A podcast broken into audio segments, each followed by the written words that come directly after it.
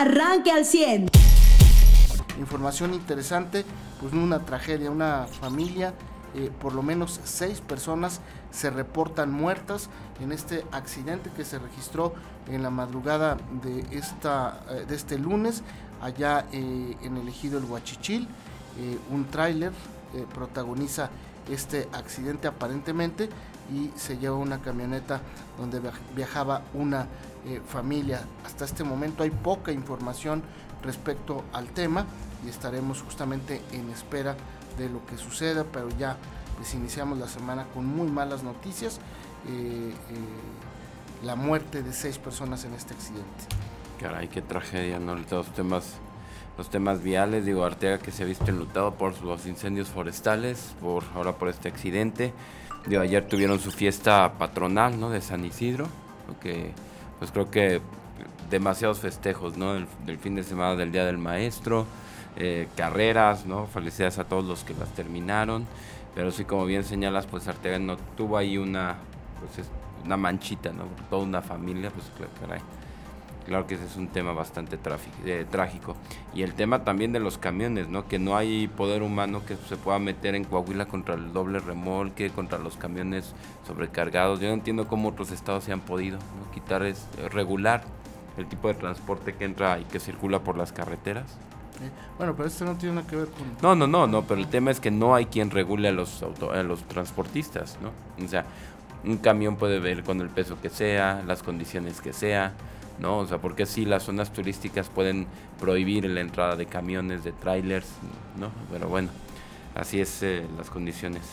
Eh, los incendios forestales siguen, ¿no? Siguen cinco incendios activos en Coahuila, combatiéndolos pues con recursos así que casi que mediamente estatal, pero también hay que señalar recursos ciudadanos, porque todo lo que herramienta nueva, eh, pues, hidratación, alimentación, aguas, cremas, lentes, todo eso lo está dando la ciudadanía, ¿no? Es, también el, otra muestra, ¿no? Del abandono en el que se encuentra el Estado, de pues todo lo haces tú con lo que tengas y ahí ráscate como puedas, ¿no? Pues sí, Mariano, muy buenos días, te saludamos con mucho gusto, bienvenido. Y la noticia que está dando la vuelta al mundo, más muertos, incluso una tragedia impresionante, otro supremacista que decide eh, tomar la vida de varias personas y lo hace además en una transmisión en vivo a través de una plataforma llamada Twitch.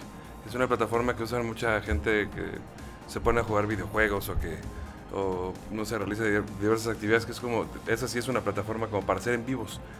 Y eh, a través de una, de una transmisión, este cuate dijo que finalmente, bueno, tenía un manifiesto ya de 200 páginas donde establecía sus, sus convicciones, mucho de esto basado también en el ataque que hizo en Texas otro supremacista contra gente este, chicana, y él eligió un lugar al que dijo que iban muchas personas.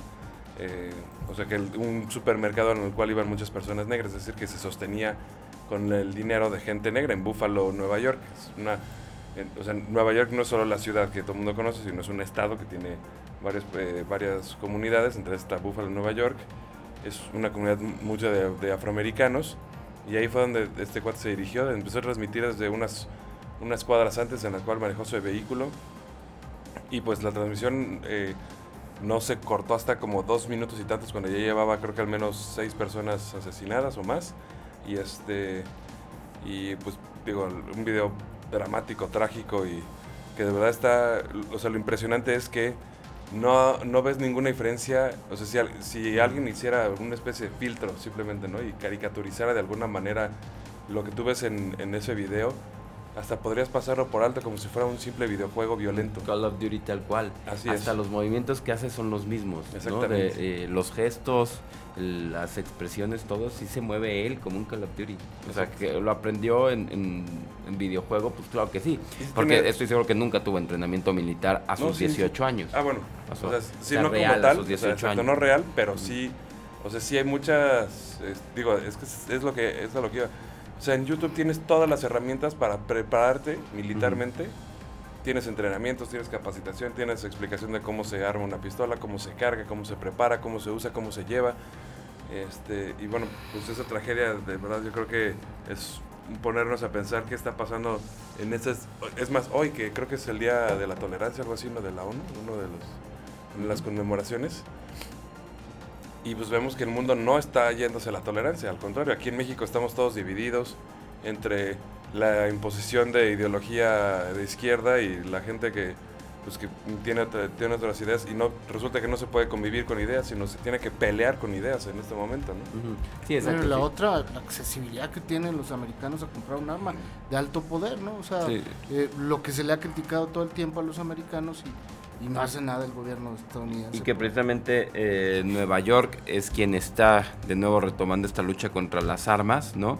el, la council, Kathy Hochul, es la que pues llevaba, lleva el tema, fue entrevistado ayer, lo oía por, por CNN y decía, a ver, el tema son las armas y las ideas supremacistas, ¿no? O sea, se tiene que combatir las ideas suprematistas, pero como bien señaladas, no es lo mismo, o sea que, a ver, cualquiera que nos esté escuchando que opine diferente a nosotros, podemos cuando quieran argumentar y entre ideas y discutiendo las ideas, es decir, no como nosotros, no a las personas, ¿no? Podemos debatir cuanto queramos un mismo supremacista blanco, un racista, uno Ku Klux Klan con una persona pro derechos pueden sentarse a debatir lo que quieran siempre y cuando estén debatiendo las ideas.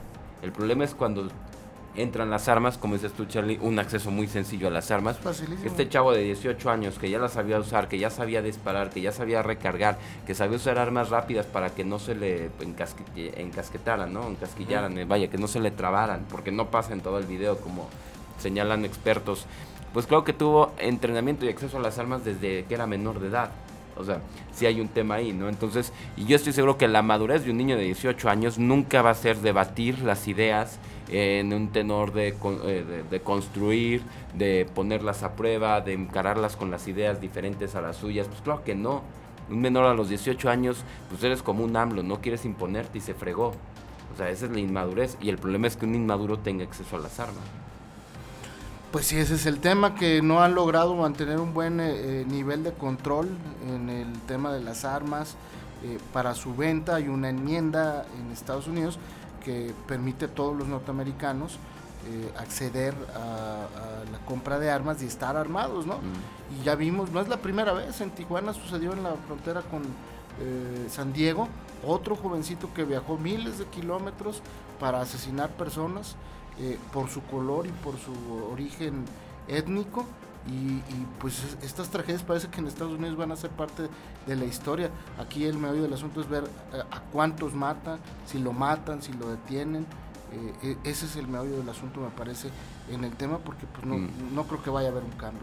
¿no? y si nos vemos las peores masacres que ha tenido Estados Unidos en cuanto a muertes, salvo pues algunas que tuvo en los 60, ¿no? De asesinos seriales y otras en los 90, todas empiezan del 2016 a la fecha, que es ese aumento eh, de, empresas o de puntos de venta de armas, ¿no? O sea, tienes el tiroteo en Las Vegas en el 17, eh, la masacre de la discoteca de Orlando en el 16, tienes el tiroteo en la iglesia de esta de, de Springs en el 17, tienes en el 2019 el tiroteo en Virginia, tienes este tiroteo, bueno, el de el de Buffalo, el de Boulder todavía en el 2021, no tienes el de la Escuela de Santa Fe en el 2018, otros 10 muertos, y este que también empata con, con 10 muertos y 3 heridos es la cifra final que se dan. En su mayoría, eh, digo, los, los muertos, eh, tenemos entendido que son 10 negros, ¿no? A los que 10 personas Hay en la transmisión. pero sí hay de Sí, creo que incluso la primera persona a la que le disparan no es negra. No es negra, ¿no? Es un hispano. Y hay, hay, por ejemplo, un guardia de seguridad. Tengo entendido que el guardia no era de color, pero es el que repele la agresión y a quien mata. Y hay un cajero eh, que es herido y es blanco y le perdonan la vida. ¿Me explico? O sea, sí, hay, sí era completamente una cuestión de odio, ¿no? Con evidencia en cómo, cómo tiró. Y sobre todo que el cuerpo de 18 años era consciente de a quién mataba y a quién no. no. y ya había amenazado. Ya había dicho él que iba a ser un tiroteo en una secundaria. Había, hecho un anuncio a través de internet. Y se supone que ya por eso las autoridades lo tenían en el radar.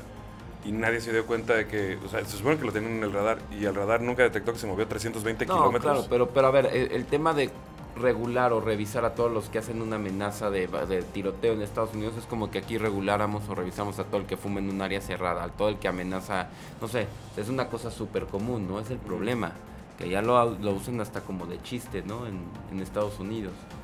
Pues sí, pero eh, eh, cada vez que hay una amenaza y hay un eh, atentado de estos, pues y se cumple, se cuestiona altamente incluso Sí. los niveles de inteligencia de los, los norteamericanos. Bueno, 13 Ese es- personas eran, fueron baleadas, 11 fueron negros en total.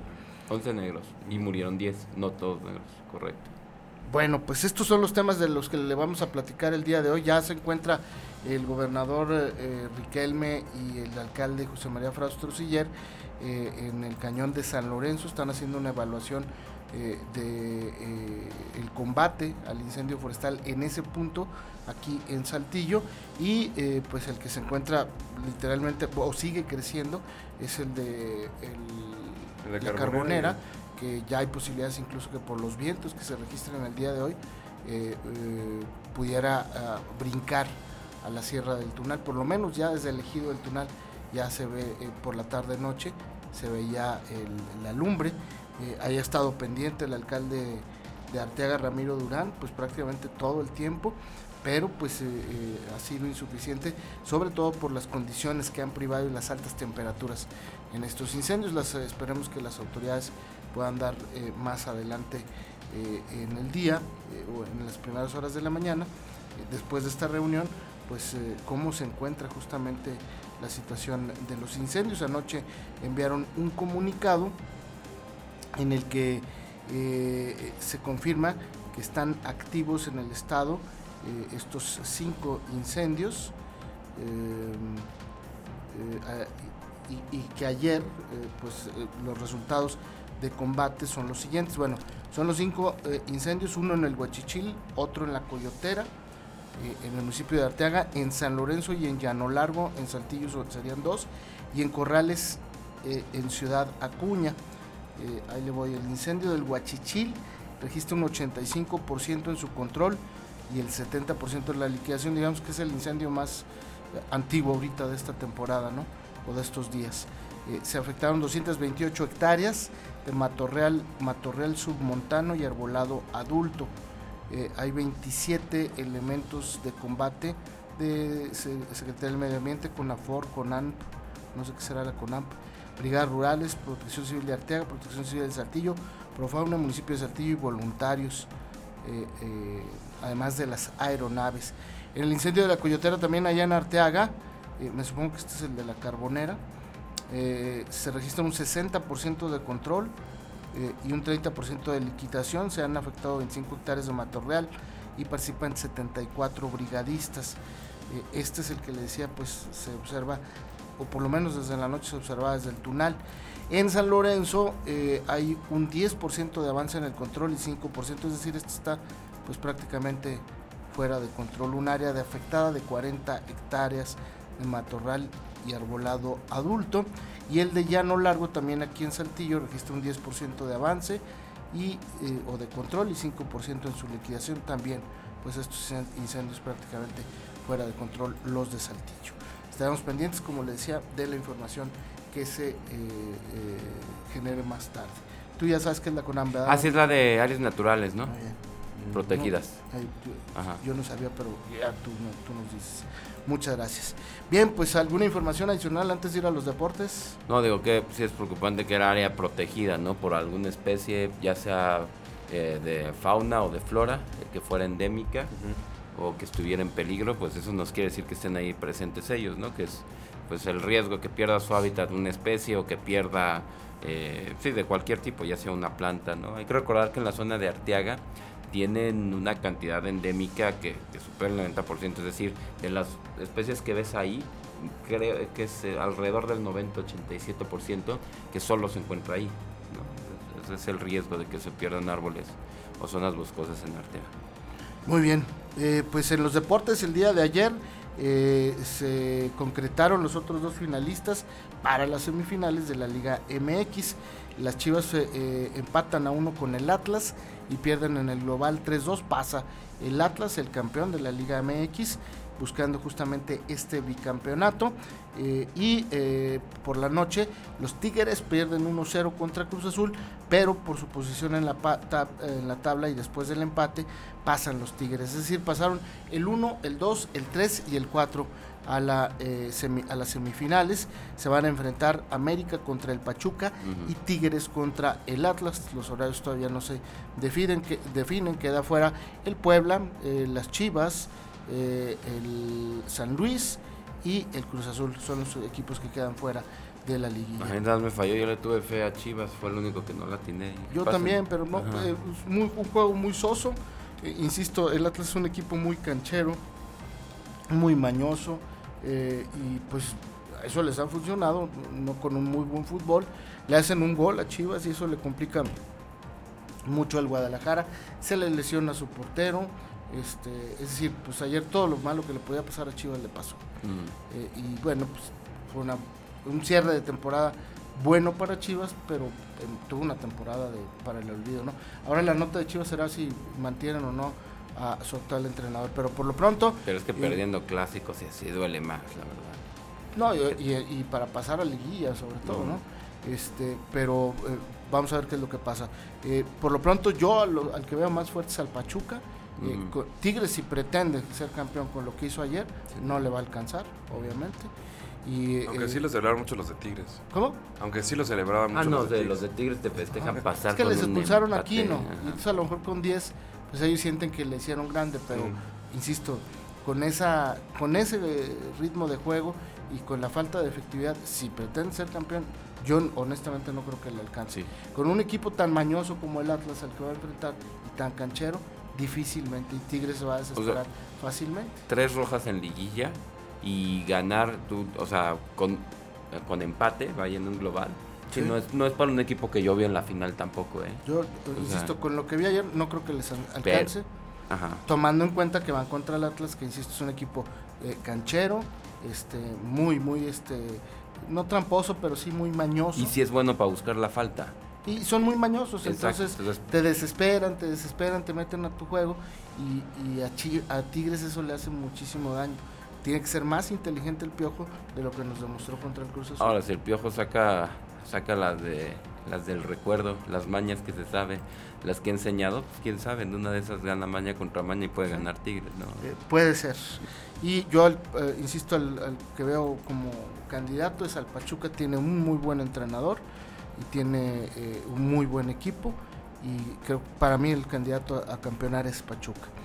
Vamos a ver qué es lo que sucede contra América, que América no jugó mal el fin de semana, ganó, hizo muy buenos sus, dos partidos, eh, pero pues obviamente el Puebla no es un, buen sinodal en Liguilla.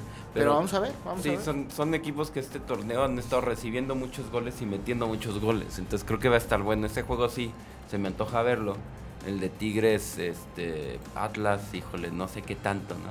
Si nada más lo sigo y lo prendo cuando haya goles. Pero el América, Pachuca, creo que sí se van a dejar todos meter goles y van a meter pues, por consecuencia, ¿no? Se antoja bueno ese juego. Así es, pues vamos a ver qué es lo que pasa. Por lo pronto con eso nos vamos a la pausa comercial. Ahora no hubo carreras, no hubo nada. Hasta el otro fin de semana, pero el Checo Pérez eh, se estrenó como papá por tercera ocasión.